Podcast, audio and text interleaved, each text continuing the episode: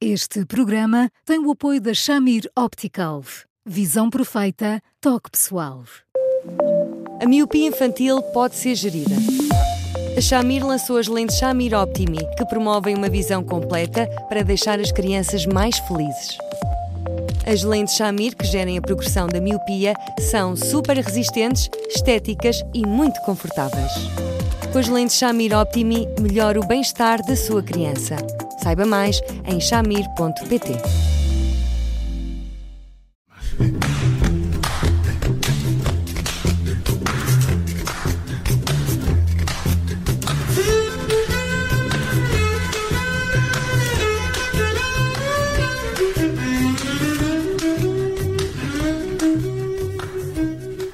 Bem-vindos ao Porque Sim Não é Resposta com o psicólogo Eduardo Sá. Eu sou a Judite França, comigo tenho o Bruno Vera Amaral, que já regressou de um merecido périplo internacional e uh, hoje vamos uh, à boleia do que uh, ocupou as manhãs todos os meios de comunicação social e as tardes também. Vamos falar da conferência de imprensa sobre os abusos sexuais na Igreja e o relatório que foi hoje apresentado por essa comissão. Eduardo, não vamos abordar a questão dos abusos sexuais, essa já foi por demais conversada, enfim, do ponto de vista uh, social, psicológico, emocional, etc. Uh, vamos olhar para esta conferência de imprensa que foi de uma violência uh, que eu não tenho recordação de outras uh, conferências como esta, em que os testemunhos, muitos dos testemunhos, ou alguns dos testemunhos foram lidos, são testemunhos de uma violência enorme, eles foram lidos pelas pessoas que trabalharam estes casos, que trabalharam este relatório.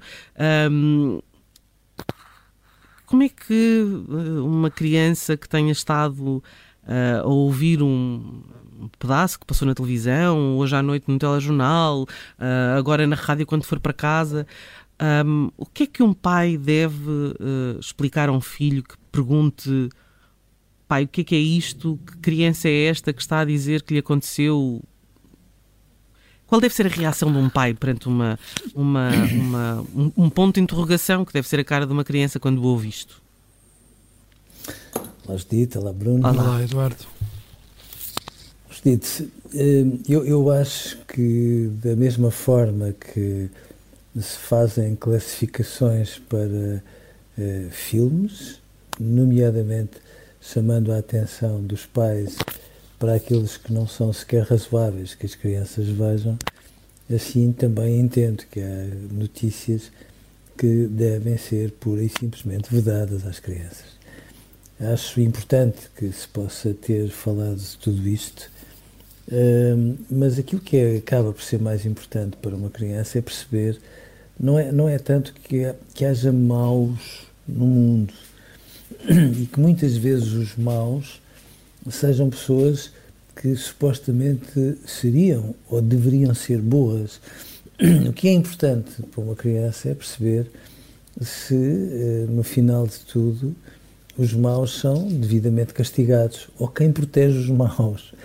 E é isso que eu acho que, de alguma forma, deve ficar claro de tudo isto. Não acho que seja razoável que as crianças assistam a esse tipo de, de histórias uh, na primeira pessoa, mas acho sobretudo muito importante que essas histórias não nos levem unicamente para uma espécie de dimensão voyeur e nos obriguem a todos a querer saber quem sabia, porque é que protegeu e qual é o passo a seguir em relação aos maus que se faziam passar por bons e que, pelos vistos, foram protegidos mais do que era suposto. Uh, porque se isso não ficar claro, as crianças vão sempre achar que os pais, que são os guardiões do bem, eh, podem estar equivocados ao dizer-lhes que esta ou aquela pessoa merece confiança, quando intuitivamente elas percebem que nem sempre isso é assim. Hum.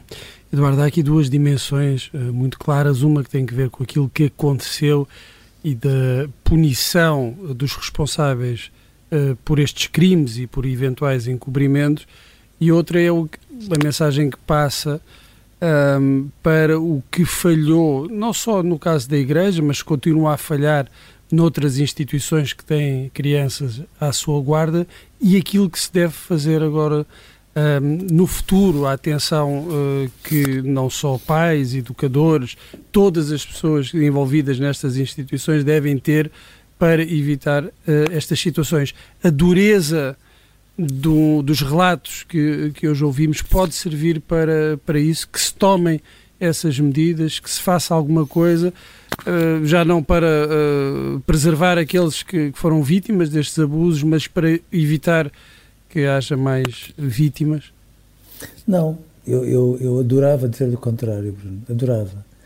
a, a, diferença entre aquilo que se passou com uh, estes exemplos de pedofilia na igreja e aquilo que se passou no processo Casa Pia é que, uh, em relação a este processo relacionado com o abuso sexual no, no âmbito da igreja, estes, estes depoimentos surgiram na primeira pessoa.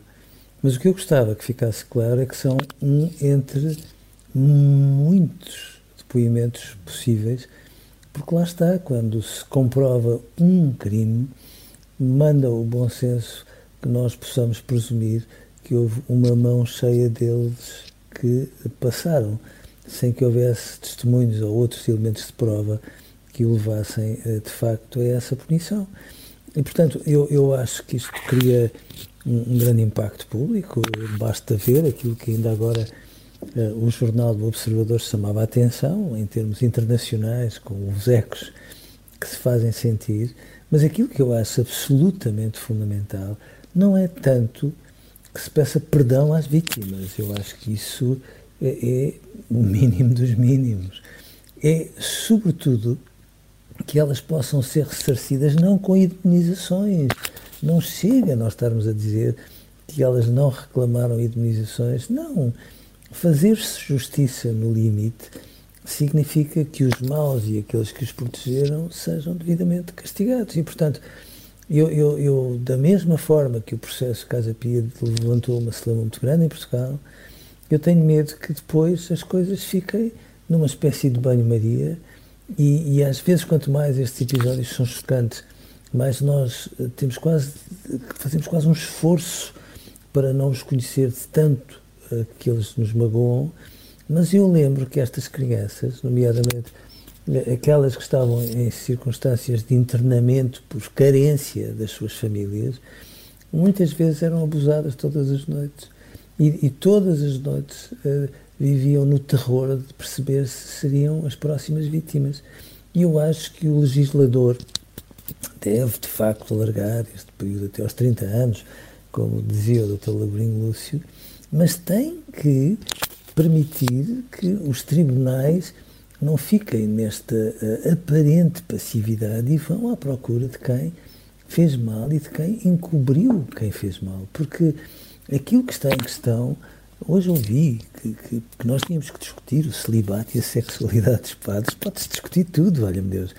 Mas não vamos pôr isto tudo numa, numa, numa grande discussão, porque o que está aqui em questão são crimes contra crianças, protagonizados dentro da Igreja. E estes crimes, para que a Igreja mereça a credibilidade que todos queremos que ela tenha, são. Eh, bom, ela tem que ser a primeira a dizer esta e aquela pessoa são presumivelmente culpadas ou tinham conhecimento de tudo isto. Porque senão as crianças pequeninas vão pensar assim, mas que mundo é este? O mundo dos adultos. E, sobretudo, bom, quem é que nos protege dos maus? Porque chegada a hora, se aqueles que supostamente seriam os mais protetores são muitas vezes protagonistas das maiores maldades, como é que um pai ou uma mãe a seguir podem dizer confia nas pessoas quando muitas vezes aquelas que mereciam ser de confiança são aquelas que são mais pontuadas de reticências. Hum.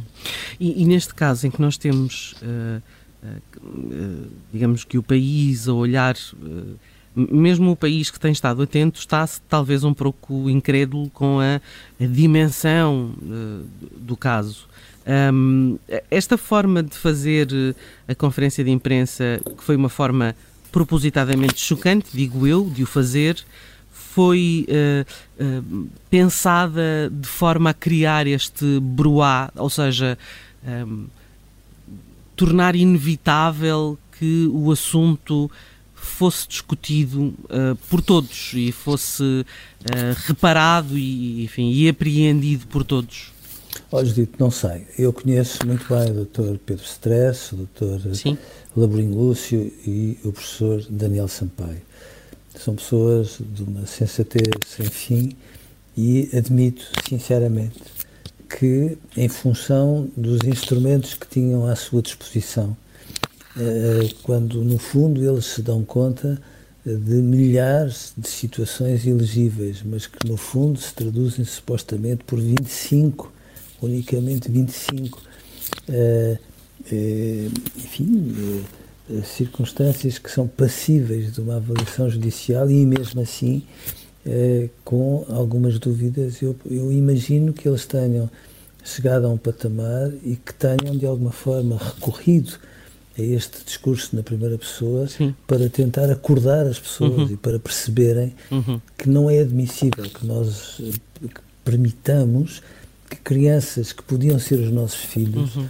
estejam perante uma violência absolutamente ignóbil e que precisa de ser objetivamente castigada. Há, aliás, um, um pormenor muito curioso de quem estava a ler, a dada altura dizia tinha a idade do meu filho, ou tem a idade do meu filho, ou podia ser meu filho.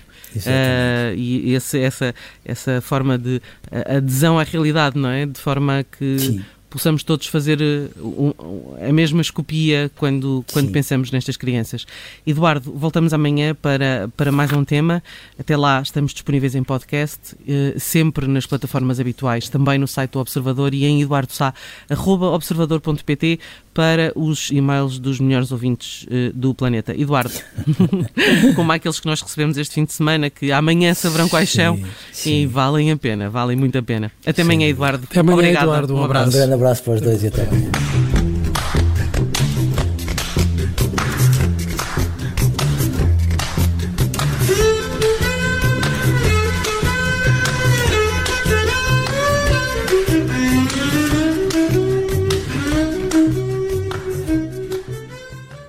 Este programa tem o apoio da Shamir Optical.